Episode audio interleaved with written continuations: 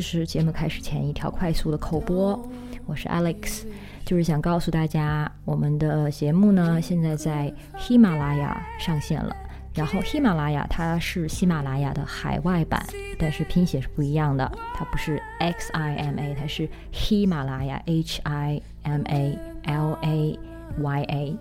然后它有自己的网站，就是喜马拉雅点 com，也有自己的 A P P，不过两者都在墙外。然后这个喜马拉雅的海外版，也就是喜马拉雅呢，啊，它主要面向的是海外的华语听众，然后有非常丰富的而且是多语言的内容。成为他们的大会员呢，就可以听到各种付费课程以及免费的播客。然后这些课程可能从文化、人文、艺术领域，还有像啊职场啊和亲密关系等等。然后我们为别人信的听众要了一个三十天大会员的试听码，就是别任性的拼音。你可以用这个码，三十天内免费去试听喜马拉雅上面的所有内容，包括付费的和免费的。有兴趣的话，现在就登录喜马拉雅点 com 或者下载他们的 APP 试用一下吧。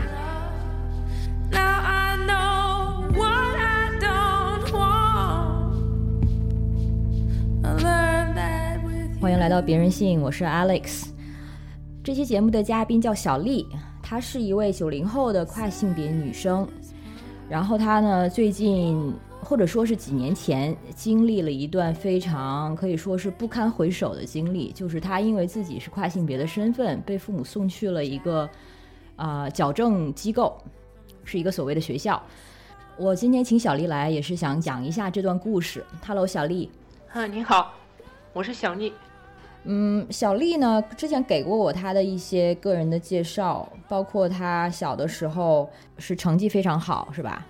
然后拿拿过奥数，嗯，是的，小时候挺好的成绩，对。然后你大概是什么时候记得吗？就是开始对是自己的这个身体或者是第二性征开始排斥。最早就是十多岁的时候，就是刚开始，就是有男生的发育嘛，那个时候就会比较排斥自己身体那个情况。然后跟家庭的这个关系不良也是这个时候开始的吗？嗯，对，是这个时候。嗯，因为小丽这段故事中，其实让我觉得挺受震撼的，就是是你的家人安排你去到了这个矫正机构，是吧？是他们就是以旅游的名义把我骗骗到那个车上，然后车上的人把我绑架过去的。就是你你是什么时候对他们出柜的呢？我是大学的时候和他们出柜的，他们反映当时就是很气愤，就是想想方设法阻止我这样。他们有带我去嗯精神病医院，就是看是不是精神方面有问题，嗯，然后还给我找了那个心理找了心理医生，就是给我单独辅导，单独那个治疗心理问题。心理医生指的是心理咨询师吗？嗯，是那种咨询师，就是他会收费的那种。然后那个心理医生他就会加我好友，就是当朋友一样的和我聊天，那些就是平时每天都会来找我。对嗯，他都跟你聊啥呀？他和我聊啥，无非就是怎么说呢？他就是可能想让我打消现在的念头，就是说，呃，还是做男生比较好啊，做女生如何如何不好啊，这之类的。嗯，所以他基基本上就是听起来完全不了解所谓跨性别人群，或者说跨性别是怎么回事儿，是吧？他基本上是不了解的，但是我还跟他科普了很多这方面的知识。他开始是完全不，因为我看到这边写说，你之前其实，在上大学之前，或者说跟你爸爸出柜之前，其实已经有一些社群小伙伴了，是吧？嗯，是这样。嗯，所以那个时候你自己对自己这个身份认识已经是挺清楚了。嗯，是的，啊，他这样的话听起来就没有什么专业性啊。如果只是说劝你做回女生，做呃做回男生的话，那这个什么哪个邻居亲戚都可以做的事情啊。但是心理医生他可能就会，嗯，这方面就更专业一些，他就会从更深层的角度来就来就是劝服我。嗯，心理学上他们有一个说法叫做什么强化，强化和弱化，就是想一些办法鼓励我啊，就是说，嗯、如何如何做男生可能就是有哪些优势啊，或者怎么样怎么样，做女生有哪些不好的地方，就是通过这样的手法，就是来打消我那个想法。这个好像还挺好笑，有点像你你是挑衣服嘛？比如说这件会更帅，这件会更好看。对，是有点这个意思。那他说的男生做男生更好，都是什么例子呢？具体在哪里好啊？嗯，大概就是说做男生可能会比较吃香一点吧，然后做男生就可能，嗯、可能就年纪很大的都会没问题那种。哎，不好意思，这个听起来真的是哦，我都不知道怎么吐槽，因为太滑稽了。就是他其实这样劝说的前提，感觉其实就是说已经承认了你自己可以选择做男生还是做女生。对他，他没有，他没有直接反对这个，他是，他是以他的那个想法，他就是，嗯、就是当朋友一样和我聊聊天那种，他也没有说强制我要如何如何。嗯，而且非常实用主义，嗯是的就是告诉你说哦你做男生会更吃香一点。那你有被他打动吗？哦，我是没有，完全没有被他打动，嗯，甚至我还会自己就是反省，对他那个进行科普，反过来来劝劝他。我就经常拉着他看一些就是跨性别的那个资料嘛，就是 LGBT 文化、嗯或者是那电影什么的。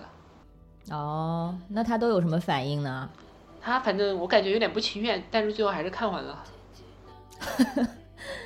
那最后呢？他最后没有成功的治疗你？是的，没有。没有治疗。我妈可能就有点怪他，就是有点责备他，然后他后来就没有和我再聊了。但是就是听起来这段还是比较算是比较呃柔软的一些手段。嗯，是的，是的。后来家里又发生了什么呢？后来他们呃家里对我就是家暴嘛，就是把我绑起来，然后把我头发剪了，还把我打了一顿。这种事情在你之前的生活里经常发生吗？还是这是第一次？之前的话没有怎么发生过，就是因为这个事情，那那算是第一次。对，当时冲击挺大的，当时我就在地上哭，嗯然后就是头发被剪没了，然后我就想想不开，我想自杀。嗯，那个时候是你留了多久的头发？那个时候留了两年多，嗯，这是第一次他们剪你头发吗？呃，算是第一次用暴力的手法剪的。以前的话可能是胁迫，胁迫我去剪，具体怎么胁迫啊？胁迫他们到精神病医院给我那个下了安眠药，在我就是迷迷糊糊不清醒的时候就胁迫我去剪头发。这个时候你多大了？发生这件事情的时候？家暴的时候吗，那个时候二十三岁，嗯，大学毕业有一年了。嗯，那之后呢？有感觉在家里也很难待下去了吧？嗯，是啊，没法在家里待了，然后我就去北京那边了，是做什么呀？什么工作？方便问一下吗？或者什么行业？做互联网方面的，哦，因为我自己是能够有一些编程，我自己可以做一些那个东西。我自己是做游戏方面的工作。OK，我其实想到就是我的一些跨性别朋友跟我也提到，好像感觉 IT 行业对于跨性别算是比较友好的，或者说是可选的不多的一行业之一，是这样吗？嗯，是这样。做这个行业，大家就是不用经常出门，不用和太多人打交道，嗯，只要自己对着一台电脑就可以做。哦，而且是不是是不是可以在家坐班啊，或者说线上工作呀嗯，可以在家，对，哦是的，可以在线上自己做。？OK OK，那这个时候你做手术了吗？或者说你你打算做做手术吗？这个时候就是就是自己在攒钱吧，然后准备去做手术，嗯，是去泰国吗？去泰国。我们之前采访过的一个化性别姐妹就说，她也是在泰国做的，然后做完了的那天，虽然整个人其实非常就是非常惨，浑身都是裹着绷带，都是肿的，但是她还是有了新生，就是感到生命感，特别开心。你做完手术有这样这样的感觉吗？啊，我和她是差不多的，因为我当时也是在床上躺了十多天。所以这整件这个过程，家人知道吗？你去做手术这件这件事我做完之后就给我妈打过电话，然后我妈她是接受的，但是我爸爸他是不接受这个情况。我当时是只做了下面，上面的话，嗯，因为吃药有有发育一些，就是我觉得可能不用做手术，我觉得够了。OK，所以你妈妈其实还接受度挺高的哎，还是说她本来也知道你要做手术？嗯，我妈她比较怎么说呢？她比较开明一些，因为我爸他是农村农村出来的，他可能就接受不了这种想法。嗯，嗯，我现在就是想象中，你爸爸是不是就挺老派的，或者说挺保守的，或者是是不是有一些重男轻女的？嗯，是的，是的，那对他来说，你是独生子女吗？啊，是的，独生子。那对他来说，是不是就是好像家里没后了的感觉？对，是这个样子。那知道他他知道你做了手术之后，不是反应会很激烈吗？对啊，他后来回来把那个家里的柜子都打打坏掉了。后来的话，我就是，然后我要换身份证嘛，换身份证的话，要在本地本地派出所啊还有那个什么那些地方办的一些东西，然后他们就不同意，他们也不肯去把那个户口本拿出来，他们觉得这样的话，就整个地方都知道了。哦，呃，在中国换身份证，我之前的信息是你首先需要做了手术，然后有医生的证明，对吧？啊，是的，然后呢，还得拿着户口本去什么机构？是是派出所吗？还是哪里？啊，居委会、派出所，然后还要开什么无犯罪证明，然后在那些地方先把户口本给变过来，户口本变过来，然后就可以去申请身份证。哦，这样子，OK。你现在换过来了吗？身份证？我现在现在我其实还没有换，因为我这几年其实一直都没有做这个事情。嗯，我当时的证明是被他们烧掉了，我那些什么东西，我就是被他们弄到那个里面去以后，我那基本上是他们销毁了我以前的一切的东西。OK，那我们就说一下，嗯，你被骗到这个机特训机构，这个地方叫湖南英高特。湖南英高特励志教育，对，哦 OK，励志教育学校，但就是英英雄的英，高矮的高，特别的特，英高特励志教育学校。然后呢，你可以讲一下当时，就是你说他们是以旅游为名给你骗上了这个去这个地方的面包车，是具体是什么情况吗？具体是应该是我妈妈他们半个月或者是一个月以前就已经和他们联系上了，他们就给他们出谋划策，如何如何把我弄进去。然后我妈她就开始就和我说，要不要出去旅游啊什么的。然后我就说好吧，出去旅游。然后他就把我他就把我就是喊回来去旅游了。然后就是他们那些人就是假装成那个，就是我们包的那个车嘛，就是开往那个长沙的飞机场这样。嗯，你在半路上有是已经察觉了吗？嗯，我是觉得他们有点不对劲，但是我当时没有多想，我就觉得车上人挺少的，那个车子也不是很大。那这次是你做完手术回家第第一次和父母见面吗？啊，不是第一次，我当时已经回来有有几个月了，这样。所以当时跟他们的关系就还是非常尴尬的、僵持的阶段，是吗？是有一点，因为我要换身份证嘛，呃，我爸他是不同意的，但是他也没有说出来，他就是怎么说，他会威胁我妈妈，就说如果是我做了这个事情，让其他人都知道了，他可能就要同归于尽这个样子。你后来有问你妈妈，把你骗去这个学校这个主意是他自己的还是你爸爸的吗？这个主意的话，他们当时也没有明说，但是我总觉得应该是我爸爸的，因为我爸爸以前好像就有过这个想法。嗯，他们是怎么找到这个学校的信息的呢？他们当时应该是，应该是在网上搜索的吧。所以当时是你们在车上，然后呢，你爸妈就下车了吗？还是？当时我妈她就自己，她就提前下车了，她就说去上个厕所。我妈下车以后，然后他们就就把车子慢慢的发动了，然后我就问他们，你还有个人没有上来，你们为什么要开车？嗯，然后他们就先稳住我，他们说，啊，我们先把车子开到路边啊，等一下再等你妈上来。对，然后开到路边以后，他们突然就加速了。然后我就感觉不对劲，我就问他们，我说你们在干什么？然后他们就把我的手机抢了过来，然后就递给我一张纸条，纸条是我妈写的，就是告诉我这是怎么一回事。具体就是写的，呃，对不起啊，他们就是没办法呀，要要把我改回去啊，改回以前的样子，然后让我好好配合他们，听他们的话。你那个时候知道他们是什么人了吗？呃，当时我已经知道，已经知道他们是什么人了，因为我读大学的时候，我是知道杨永信，知道了一些地方的，我就知道他们肯定是类似这样、类似这样的机构。感觉妈妈是相一直还算是支持你，或者是相对能够理理解你的。那看到这个字条，呃、是的，是的，就是感觉到绝望，感觉到背叛。那你当时呢，就是嗯怎么反应的？我当时反抗吧，他们就把我摁在那里，然后我就给他们说：“我说你们这样是犯法的，你们这就是绑架。”他们也知道是绑架，但是他们说：“他说这是你父母同意的，那我们这样做也不算绑架。”我说我是成年人呢，他们没有权利决定我这个，他们就管不了这个情况。车上当时有几个人呀？车上当时有四个人，嗯、有三个男教官，还有一个，嗯，还有一个长得也像男教官，但是其实是一个女教官。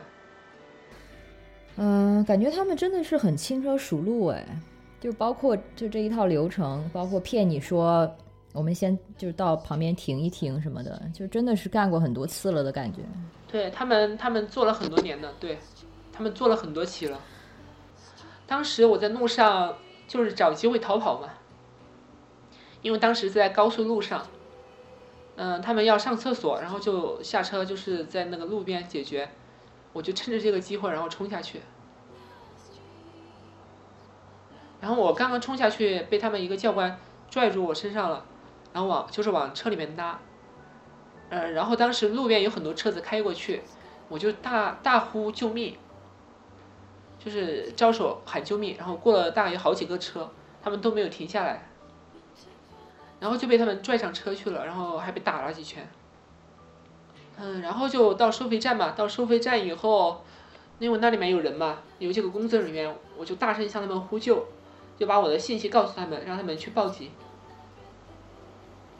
但是他们好像就是比较麻木，好像就是不太想管这个事情。然后那个校方的几个人员就是跟他们打招呼说：“你不要管这个事情。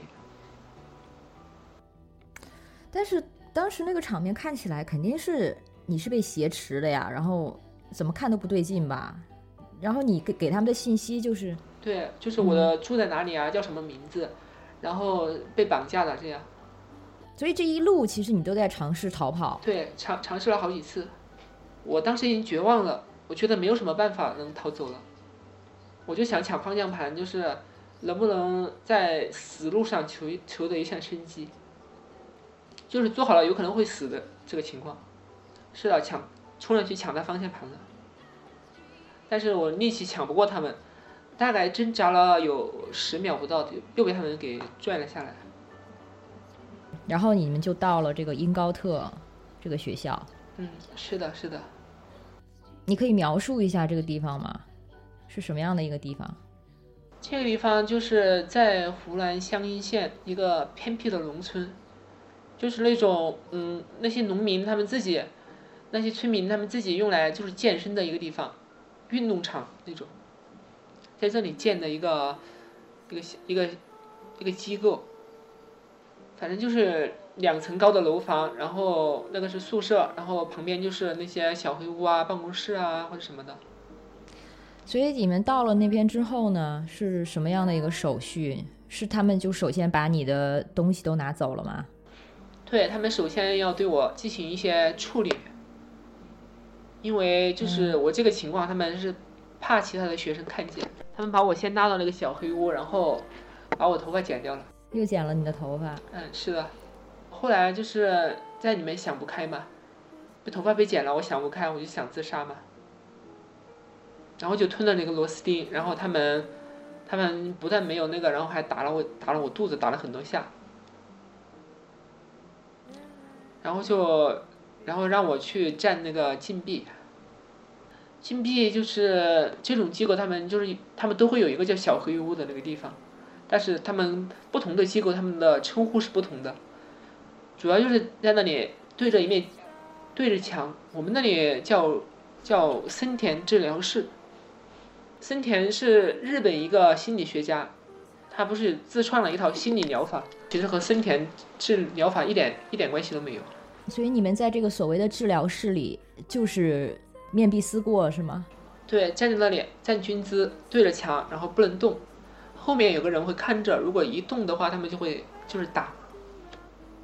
要站多久啊？他站多久一般是根据根据犯的情，根据情形来的。如果是逃跑的话，要站七天，七天是最长的。像我当时的话，只要站三天就可以了。七天是不吃不喝吗？还是？啊，会会给他吃东西，吃东西的时候就给他，嗯，坐坐下来吃，吃完了接着站。唉，然后睡觉呢？睡觉不不睡觉啊，继续站，就是白天也站，晚上也站。那三天你就面壁的时候，对，三天我就一直站着。这里面没有摄像头什么的吗？这个地方？啊，这这个这个小黑屋它是没有摄像头的，但是其他的地方会有，其他地方是有的。那他们怎么还敢打人啊什么的？他们是这样，他们打人的话，他们尽量是不会在摄像头对着的地方打的，都会在一些看不到的地方会打。嗯。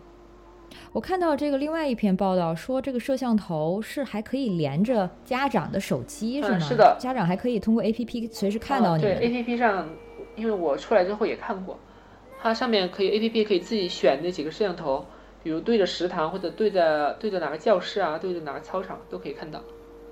但是有一些打人的地方，它不会有这样摄像头。就有没有想过通过这个方法呼救呢？就让家人看到你。嗯，呼救的话，如果呼救，他们肯定会先看到，因为他们自己在学校的呃后面，他们有一个监控室，就是有有几个工作人员和校方领导，他们是坐在那里的，就是看着学校的一举一动。OK，就是这里面这些都是管理的，都是些什么人呢？他们都是肯定不可能是专业的或者有执照的教师啊，或者是啊。就是一个医疗人员，那他们都是些什么人？招聘这一块的话，嗯，他们分几个等级的。他们最最原始、最开始的就是那个校长李征和他的家人，他的家人几乎都在这里工作。OK，他的李征的征是哪个征啊？就是就是好像是提手旁的那个征加一个争争取的争。所以这其实就是他家族生意嘛。啊，对。我们也称它为那个家族企业。进到这里面之后，因为感觉其实特别像，就很像监狱啊。嗯，是的，叫应该是叫一种集中营。就是你有尝试逃跑吗？或者说你朋友、你的身身边的人有尝试过吗？因为当时我做完手术不久嘛，然后我那个本来也不是比较能运动的人，所以我逃走是完全没有往这方面想。那 OK。但是有一些学生他可能体格比较好一些，他们还是有机会逃走的。你可以稍微讲一下吗？这样的故事，比如说是小刘是吧？你可以讲一下他吗？当时他就是我觉得他有点奇怪，嗯，不过他的人应该也不坏。他当时就会和我套近乎，他就是比较能理解我，他就觉得这个学校学校挺过分的。嗯，小刘是为什么进来的？他应该是和他父母关系不太好，因为我看见他写的信，他是。他就是骂他的父母，他是可能是不读书，然后和家里关系不好的那种。所以他是个小伙子，二十多岁吗？他的话应该只有十六七岁。对他告诉我，就是我要不要给他留一个纸条，留我家里联系方式。他说他出去以后就会告诉我家里人，但是当时我是完全不知道他是怎么出去，我以为他家里要来接他了，其实他是想逃跑。嗯，他没有跟我细说，然后我就说，呃，还是不要了。我当时不知道他是故意是来，来告诉我这个情况，是他是为了刺探我，还是真的想逃跑，真的想帮我，我没办法去相信他。然后他就找了一个机会，就是下午搞卫生的时候，他就搬到学校那个梯子，然后靠在学校的后墙，然后爬了出去。然后呢？然后他就逃到一个农舍，然后就是找那个农农户他们求助打电话。就是想给自己家里打电话，报警什么的。嗯。然后农户就让他报警了，但是没过多久，学校里的人就找过来了，把他抓回去了。哇，这个好像那个《盲山》那个电影啊。嗯，是的。然后学校里的人，嗯，警察就过来了，警察过来了就看看他的伤口，因为他被教官打了一顿嘛。然后把他带回警察局里，可能就录录笔录之类的，然后又把他送了回来。你没有联系他家人吗？嗯，也联系了，但是学校的那些所谓的心理老师，他们会给他们家里人出主意，就是让他们家里人不要管，把孩子继续放在这里。他们就是很有套路，他们就会提前给家长打预防针，就说你的孩子在这里不管说什么啊，都都是骗你的，不要相信他。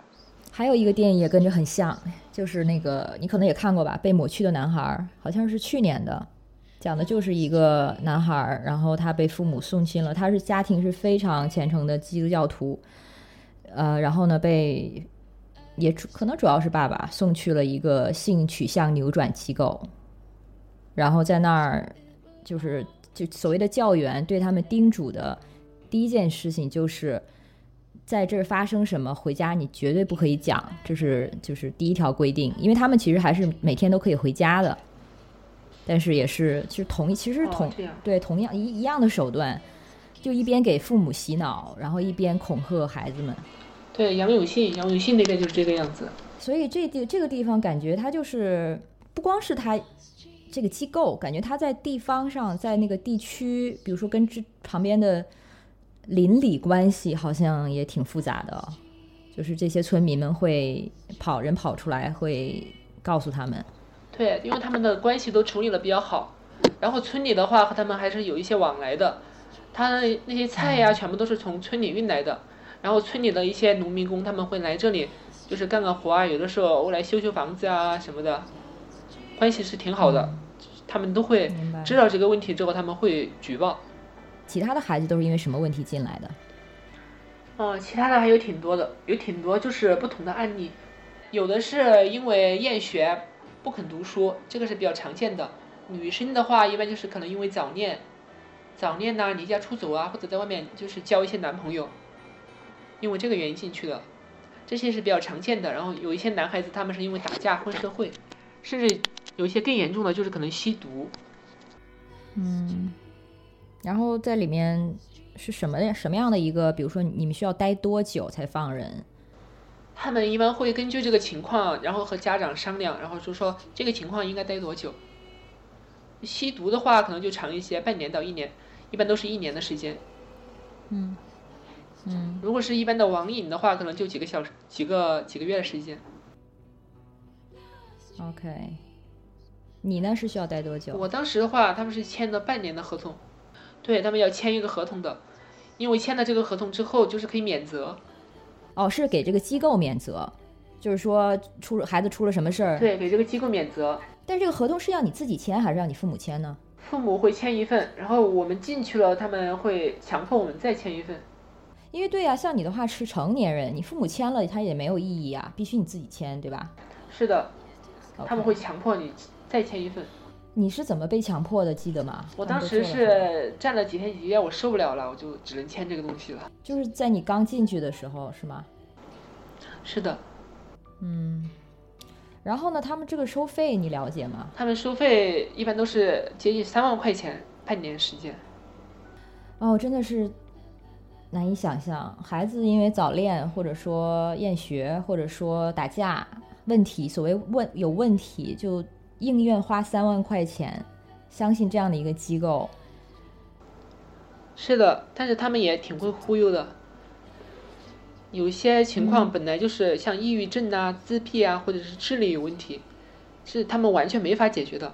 但是他们会根据他们怎么说呢？他们会根据他们首先会判断这个家长，问他的家长情况，判断这个家长是一个什么样的人，是属于好哄还是不好哄的一种，就是见人说人话，见鬼说鬼话。哦，对我感觉，他们如果如果跟你爸爸有交流过的话，肯定能够感觉到你爸爸的急切吧。是的，他们会对他们会就是从这个找一个切入点，然后来说服他把我弄到这里来。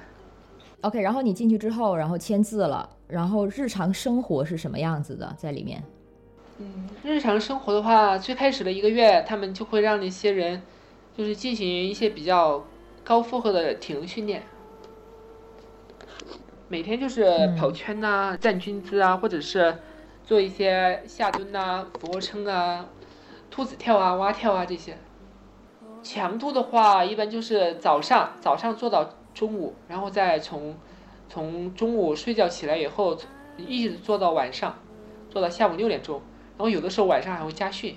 那没有什么上课时间吗？完全就是军训啊。呃，他们如果要上课的话，的先进里面训练一个多月，就是觉得你给你进行考核，觉得你考核通过了就可以去上文化课，就是会分班。刚刚进来叫特训班，考核是考核什么？呃，问卷像问卷一样的东西，呃，大概就是说啊，你觉得父母送你来这里对不对啊，或者是怎么样怎么样啊，无非就是看这个东西啊，看你有没有反抗的意思。嗯，就是看你的觉悟呗。做，对，哪怕你是作假的觉悟都行。嗯，但是有些人就不服气啊，偏要硬着来啊，然后考核就不会过关。嗯，这个也是让人很有熟悉感的一个画面啊。比如说五十年前，不说具体的那个时代的名字了，但是大家应该都明白。反正，啊，是的，所以你后来是特训多久？我是特训了快一个月，当时我是受不了啊，那个强度实在太高了，我每天就是浑身都是，呃，可以说是浮肿的，我那个腿都肿掉了。而且你们的营养啊什么的，就是生活条件怎么样？营养的话是特别差，他们的饭的话就是白米饭，一些炒炒米饭，然后配一些配一些白菜，一些胡萝卜丁，基本上都这样。哇，没有肉吗？嗯，没有肉的，只有老师老师吃了一个桌子上才会有肉。我看你还提到说他们就是偶尔有肉的时候，你们就会被疯狂拍照，是吗？对，如果是过节的时候，他们嗯是会放一点肉过来的。比如说过嗯端午节呀、什么国庆节啊，或者是过年的时候。嗯，但是每当这个时候，他们肯定是要拍照的。当做宣传材料吗？是的，宣传材料。吃的很差的时候，他们是不会拍；吃的好的时候，他们是一定会拍。嗯，哎，然后像日常的卫生条件什么怎么办？我想他们他们不会说让你上女厕吧？你是必须要去男男洗澡间吗？嗯，当时的话，我是没有人的时候，我就一个人去。他们让我上男厕所和男浴室，他们又把我头发剪了嘛。但是，一般就是可能没有人的时候我再去，有人的有人的时候我不会去。嗯对，因为你就是像你就上身已经发育了，然后也做过手术了，这不是很容易招致别人，比如说欺负你什么的吗？所以他们当时有觉得很奇怪，但是这个学校呢，他们就是会安排人让他们把这个话题压下来，谁谁提这个事情可能就会受到惩罚。他们也不想让别人知道，就是说他们这个地方，呃，就是对收治了我我们这样的人，你们这样的人是指什么样的人啊？他们有用过什么词形容你们啊？就是呃，就是就是我们这种跨性别嘛。对啊，但是他们，但是他们怎么说，在他们眼，嗯他们可能就觉得不男不女啊，或者是人妖啊，或者是怪物什么之类的。嗯，所以他们一般用的是什么词啊？就是像人人妖这种吗？嗯、对，呃，基本上都是这个词。唉所以就是没有因为就是跨性别身份还有身体的情况，就受到同伴的暴力有吗？嗯，也有，但是比较少，因为他们会把这个情况压下来。嗯但是住就住宿情况呢？是宿舍吗？大家一起住？呃，宿舍对，一个房间大概会住上四十个人，四十个人，多大的房间？房间也就三十四十平米这样。还不如牢房啊！牢房最多也就七八个人吧。嗯，是和牢房差不多。然后是分男女吗？嗯，是的，分男女。然后你是在男的那间是吗？。对，我在那个男宿舍。对，那你当时害怕吗？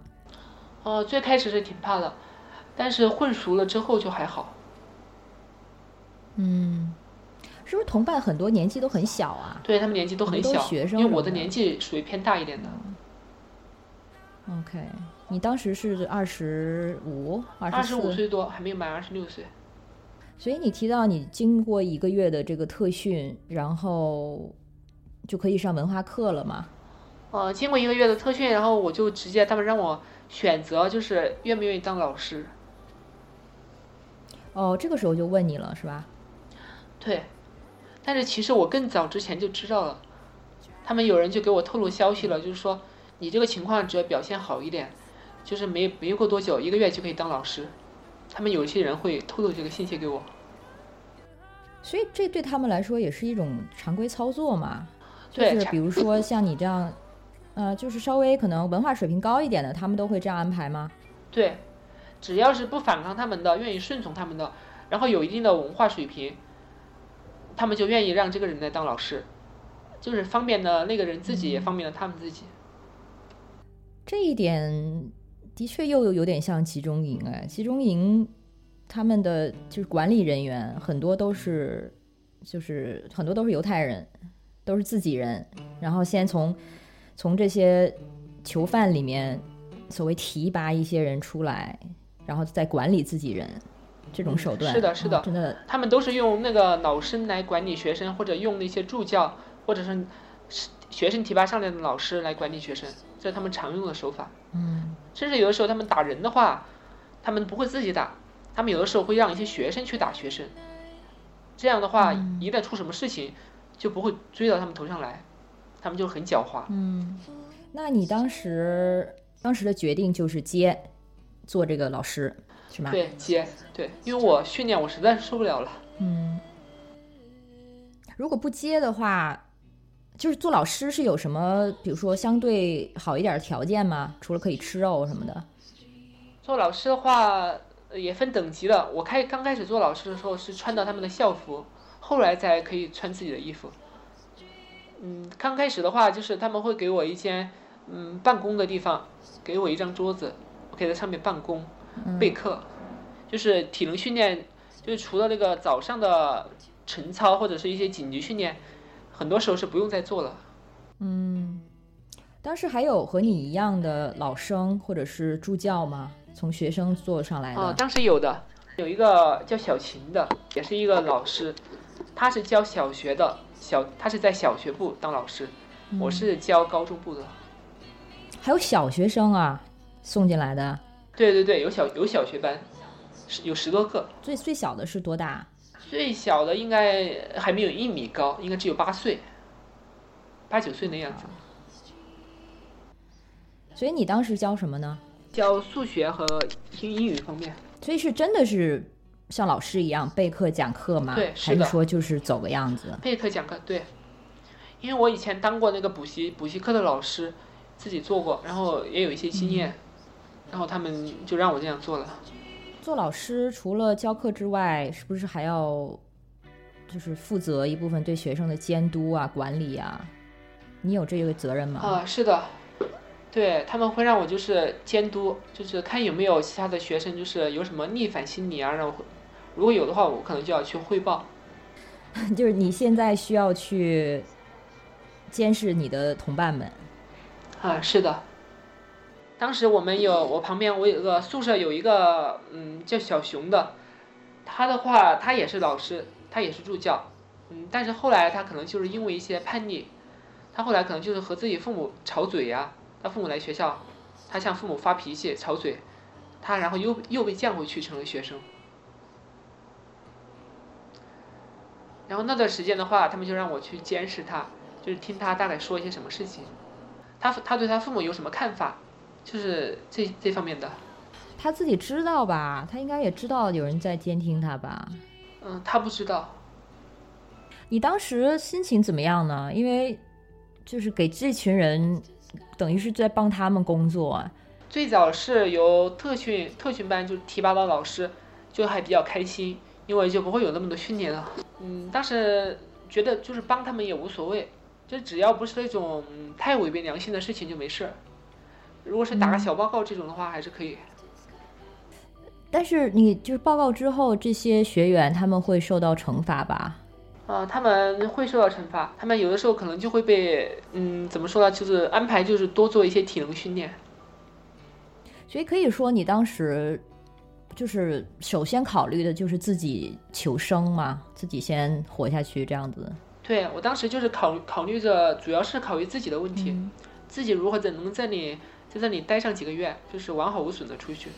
嗯，所以当时做接受这个角色，对你是一个不多的方案之一。对我当时就是也没有别的办法可可做，因为我也逃不出去啊，在这里体能训练也做不了，只能做老师。我能现在能够想象，当时就是一个非常高压的，就是非常强监督的这样的一个环境，但是同伴之间就完全没有办法，像你之前提到的那个同伴逃走的那位，就是大家完全没有办法联合起来，或者说团结起来做一些什么吗？对，没没法没法团结起来，因为大家都是不信，互相之间是不信任的，谁也不知道就是谁可能会帮着一些。教官老师来就反咬他们一口，没办法信任任何人。当我做老师之后，我发现就是那些年纪小一点的学生，他们可能就会就会更单纯一些，他们不会去刺探信息啊，不会那个勾心斗角。你教的是这是初中年纪吗？我教的是高中，就是一般都是十五六岁或者是二十来岁的那种。OK，然后他们像你说比较单纯的这种，他们会因为这样子在那边，反正相就是过得不太好吗？他们其实还好，年纪如果是偏小一些的话，他们可能被打的时候被打的会少一些，但是他们自己也会很服从一些，他们不会反抗。如果是反抗，可能就打得更重，但是他们年纪小，他们不会反抗，不会反抗的人就是可能会过得更好一些。嗯，你觉得你也是相对算？服从的那种吗？对，我是比较服从的那种，就是比较会拍他们马屁的那种。嗯，那你就是有一次对抗是被他们拉，被他们逼迫吃屎，那是最开始的时候吗？对，我就是刚来这里一个月时候，在特训的时候，就是因为体能我做不来了，然后他们就拉着我去吃屎，就要么就继续训练，训练不了了就去吃屎，二选一。当时我就没办法了，我就训练是训练不了了，我就去被他们拉到厕所，但是那个味道我实在是受不了，就是不愿意去吃那个屎，闻到那个味道以后，他们就说你这也不愿意，那也不愿意，然后那个他们一个助教就过来拿着那个一个很长的竹条，就是打我的那个手臂，打了很多下。这个有留下疤痕什么的吗？对，有有留下一些疤痕。嗯。但是这些东西，像你现在因为想采取一些法律行动，你还是有留下证据吗？嗯，证据比较少，因为那个入校合同啊，我父母都把它扔掉了，我是拿不到的。呃，包括很多那个学生，他们也都拿不到，能拿到的都比较少。你自己签的那份？我自己签的也拿不到啊，他不会给我。嗯，然后做教师是一直就做了剩下的五个月吗？呃，我在那里一共是待了五个月，嗯，做教师的话，就是从从七月份，哦，从六月份一直做到做到快十月份。因为你在文章还提到，你也是就是在一开始还没有，但是后来自己察觉这个斯德哥尔摩症候群，就你是什么时候发现的呢？我是在做老师的时候，在里面有的时候会抱着几本书过去看，就是看一下心理学方面的书。嗯，在里面就看到这个情况，就是讲人类怎么样可以被驯化，就是被驯化的很听话那种，就是有的时候绑匪把人绑架了，然后对他有一点好，他可能会还会感激那个绑匪，然后来帮他做一些什么事情。所以你是看到这里意识到自己现在有这个问题吗？嗯，是的，因为我那时候我可能内心有的时候会觉得，就他们对我还挺好的。又把我提拔成老师啊，然后又怎么样怎么样？但是我后来就意识到了，就是他们都是呃故意用这个情况，就是来对付我的，故意让我去感激他们。嗯，所以这个一点感觉他们也是用的非常熟练啊，这种心理上的公式。对对对，老师的话分分文化老师和心理老师，文化老师主要就负责教课。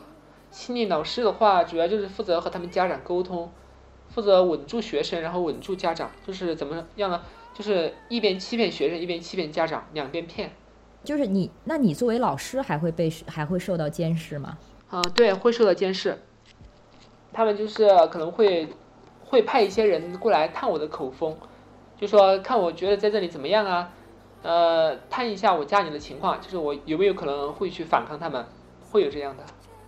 就了解斯德哥尔摩之后，你你的想法有变有发生变化吗？比如说之前好像的确是顺从的，但是之后就是你意识到有这个问题之后，你行为上有变化吗？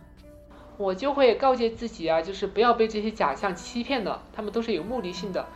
我要就是坚持自己的本心，就是在这里如何如何过下去，就是顺便看能不能了解一下他们这个机构的运作，可能有一天揭发他们的时候可能会用到。那有了解到什么吗？就是你刚才，比如说你现在能够给媒体提供的这些信息，是都在这段时间收集到的吗？啊，是的，因为我现在的话，我的话属于就是对他们这个机构了解是最多的一类人。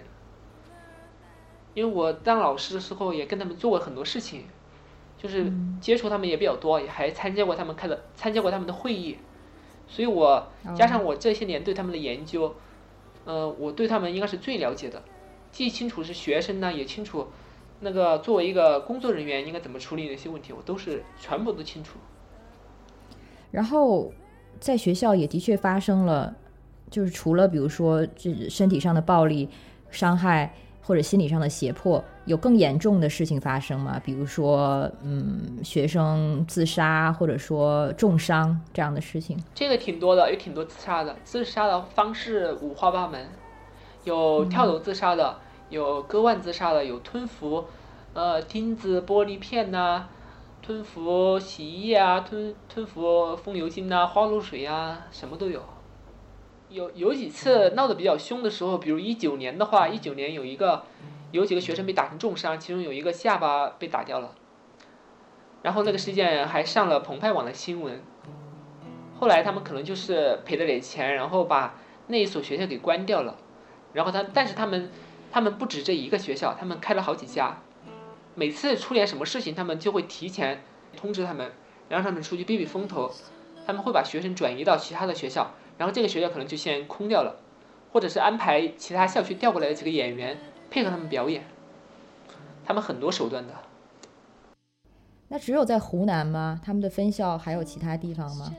呃，我据说是他们现在在湖北黄冈也开了一个，之前的都是在湖南。嗯。湖南的呃长沙、湘阴县呐，他们现在到湘潭，湘潭那边也有开一个，开了很多家。嗯。所以感觉他们真的是保保险措施也做的很齐全，有而且从法律上有这个有你们的签字。对，他们比豫庄书院做的更更那个对，因为豫庄书院它只有一家，没有地方可以跑，但是他们的话它是有很多家的，一旦一个地方出事，他们马上可以转移。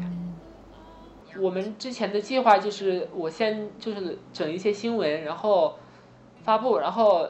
最好是能拉到豫庄书院的温柔他们过来帮忙，因为他们那边他们的粉丝比较多，他们那个认识的人也比较多，记者也比较多，就是然后通过他们帮我发声，然后就是然后拉一些更多的英高特的受害者过来，然后大家一起提供一些证据，然后交给温柔他们，让他们去想办法。对，呃，大家可能应该都听过豫章书院，然后呢，豫章书院因为也是。算是这类的案件中比较就成功的一次起诉，因为是好像是在就是在今年的时候，豫章书院的这个校方，嗯，他们的创立者叫吴军豹，被判有期徒刑两年十个月，然后当时是以这个非法拘禁名义上诉的。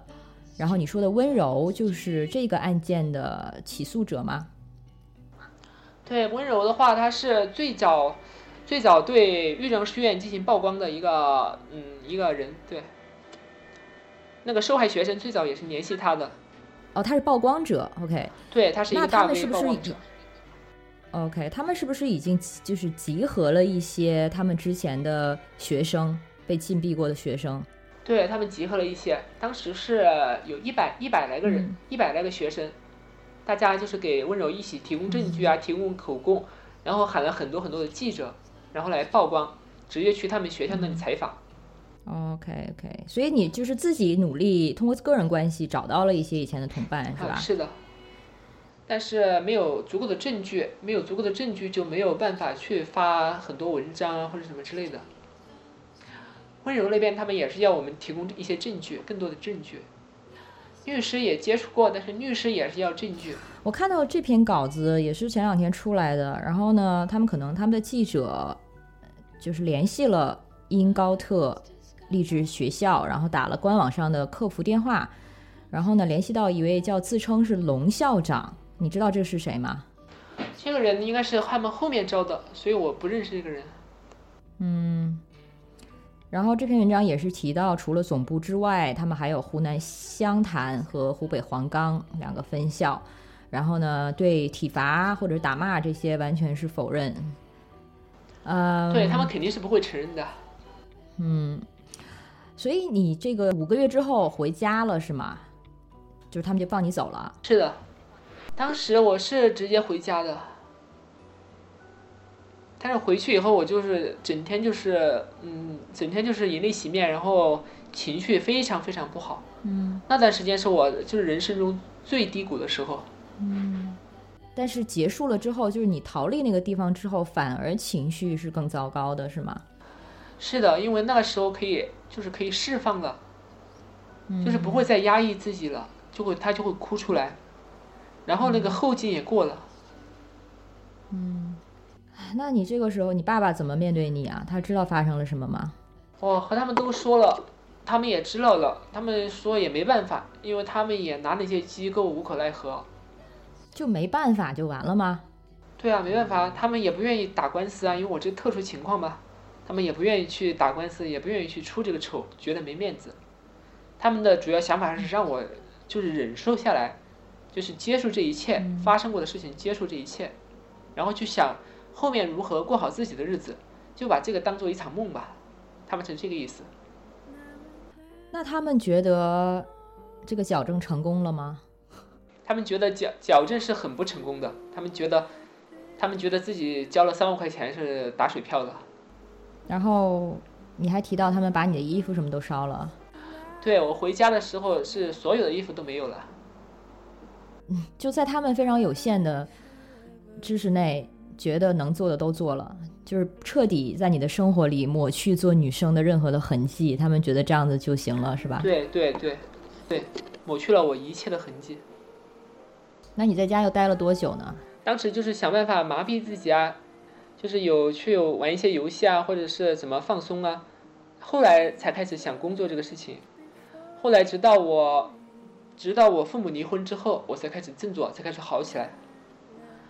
也不能说完全有我的影响，因为我爸爸他本来就是本来就是一个很乱来的人，就是外面对对对，外面就是就是有很多的情妇那种。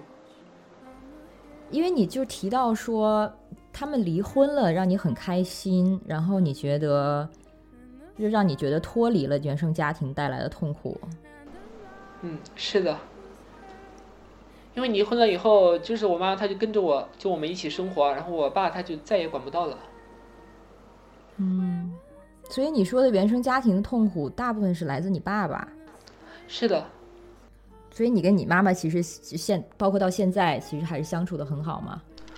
现在相处的还是挺好，但是没有以前好。以前我和我妈的感情是非常好的，但是经过这些事情以后，我和她之间还是会有一些隔阂。哦，你心里对他还是有一些怨恨吗？是的，他应该也能理解吧？呃，他能够理解，他他其实也很恨那个机构，但是他也没有什么办法。嗯嗯。那你大概后来离开了这个英高特之后，你觉得恢复了多久，大概才能恢复到一个正常的生活状态？我当时就是很少出门，可能就是很晚的时候才出门，白天我是不出门的。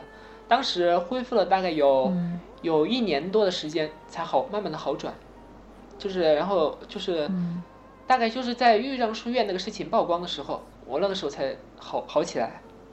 就是怎么说呢？可能会就是喜怒无常，就是可能会乱发脾气，再然后就是每天晚上睡觉的时候，可能就会嗯不由得就是想哭，就回想那些痛苦的经历，就想哭，就觉得委屈。嗯然后很多次晚上睡觉会做噩梦，做梦梦到自己又在里面，又又被关在那个英高特了。这样，嗯，做了很多很多次，应该叫创伤后遗症吧。当时应该是抑郁症挺严重的，但是后来就好了。但是但是没有去看医生或者吃药什么的。对，没有看医生，就是完全靠自己调节。因为当时怎么说，当时也没有什么其他的事情可以做，自己就得自己想一些事情做，用来麻痹自己，嗯就是让自己忘记那些事情，把把精力全部集中在工作其他的方面。所以现在也是在努力打拼事业的状态。嗯，是的。那现在自己，比如说在性别表达上，可以做回自己想要的样子了吗？啊，可以。现在包括我呃邻居啊，或者是周围的人呐、他们呃都是以为我就是一个原生的女生。你现在搬出来住了是吧？就不跟妈妈住在一起了。我们是呃呃前两年的时候我们搬家了嘛，换了一个城市。我妈她是跟着我一起去的，因为我在、我在别的城市，我在现在这个城市，我是买了买了几套房产，然后还买了一些别的商铺什么的。哇，所以你真的，你提到说你想买一个沙呃叫什么美发美发美发馆，是真的是有这个打算。对对，只是有这个打算，有可能也可能去也做别的生意，也可能也做这个美容美发这方面的。感觉你会觉得这段经历让你，如果没有这件经历发生的话，你可能没有现在这么拼嘛？因为感觉你现在就是非常努力的在赚钱。也有可能没有这段经历的话，我可能不会有现在这样拼，确实是这个情况。嗯但是，但是我心里就有有了阴影吧。你妈妈现在会叫你女儿吗？我妈妈在外面的话都是会叫女儿，在家里她是叫我的小名。嗯，那挺不错的。这亲戚什么的也都可以接受吗？亲戚的话都可以接受，我们吃团年饭呢都是一大家子聚在一起的，那就是主要是妈妈这边的亲戚了跟。着我妈妈这边的家族。对，天啊，这个感觉和一开始刚出柜的时候家人的反应反差好大啊。是的，是的。就是你怎么评价自己现在的幸福感？嗯，比如说从一到十的话，你觉得现在自己多幸福？我觉得现在自己的话应该是八到九的这个样子。尤其是对于跨性别女孩儿或者就跨性别者，其实经济水平，呃，或者是经济能力能到这个程度还挺难得的。尤其是这个身份，其实对于就业啊，或者说对于呃甚至创业，可能都会对很多人都会有一个阻碍。所以我觉得我这方面还是挺幸运的，因为我现在也才刚刚刚刚今年也才三十岁的样子。所以现在对你来说，呃，曝光这个学校可以说是最重要的事情嘛？嗯，也不能说是最重要的事情，就是怎么说呢？这个学校一直就是我心里的一个魔怔，一个心结，就是我曝光它，我声讨它，对于我自己来说，就是解开了自己的这个心结，就是不管它成不成功，呃，反正至少是我是努力了，我发声了，我是让他们知道了我的存在，知道了我反敢反抗他们，算是我解了一个自己的心结，就说我自己不是懦夫，我敢反抗他们。嗯，现在还会梦到他们吗？或者这个地方？现在已经不会了，大概嗯，我大概两年前已经就是完全不会做这个梦了，应该是完全走出来了。那其他的这些同伴或者你联系到的这些人，他们现在怎么样？你有了解吗？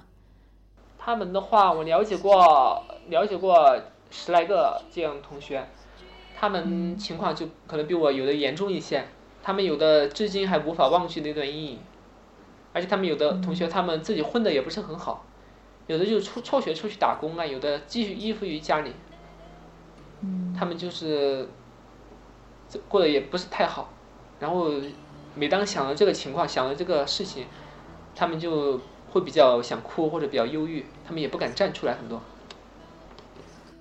你觉得有没有什么是，比如说大家可以做到的，然后可以能帮到他们的事情呢？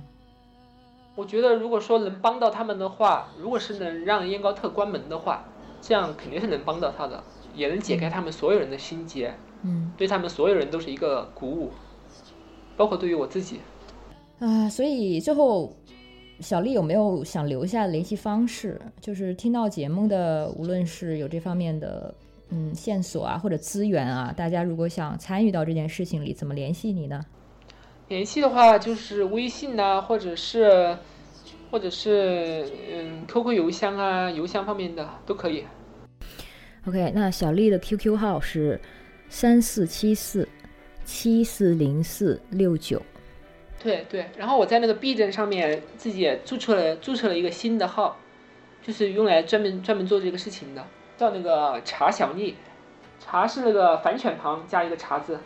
然后也请大家可以去关注一下，嗯，然后就很为你开心，你现在可以恢复的这么好，然后也是衷心的希望你就是可能为了自己还是为了同伴可以坚持下去。那你还有什么其他要补充的吗，小丽？其他要补充的怎么说呢？我就希望，就是这个事情，就是能够引起社会大众的更多的关注，就是大家就是一起来就是取缔这些，嗯，吃人的机构，因为每天不知道还有多少那个成年人或者孩子，一些不幸运的人，他们还会被送进去，每天都在发生这样的事情。没错，而且不光是豫章豫豫章，像它只是冰山一角，然后你的这次经历听起来就是这种，它甚至可能不是一个个单独的机构，它可能真是一个行业，所以肯定有更多。对一个庞大的一个产业链。嗯，我就希望就是寻找更多的英高特的受害者，让他们就是来这边私信我或者私信温柔，就是站出来，就是提供一些更多的证据，就就这个样子。嗯，好的。然后你有微博吗？微博的话，呃，工作方面的是有，但是这方面呢我是没有注册。温柔的微博是什么呀？温柔的话，他自己他是他主要是在 B 站上面、知乎上面，然后微博上面都有，就是叫温柔，然后嗯 J，呃，叫温柔君，然后加一个 Z，温柔君是君是拼音的那个君，拼音。他反正你 B 站上 B 站上面可以搜到他。哦，看到了，看到了，就是温柔，然后是 J U N Z。对对对，好的，呃，也会出现在文案里的。然后对，希望大家其实不光是这个英高特的受害者，如果有其你有其他的类似的经历，也欢迎你联系温柔或者是小丽。那就特别感谢小丽来做客，然后谢谢你愿意分享这些。嗯，谢谢大家的收听，我们就下次见。然后也祝小丽好运。好的好的。Now at last I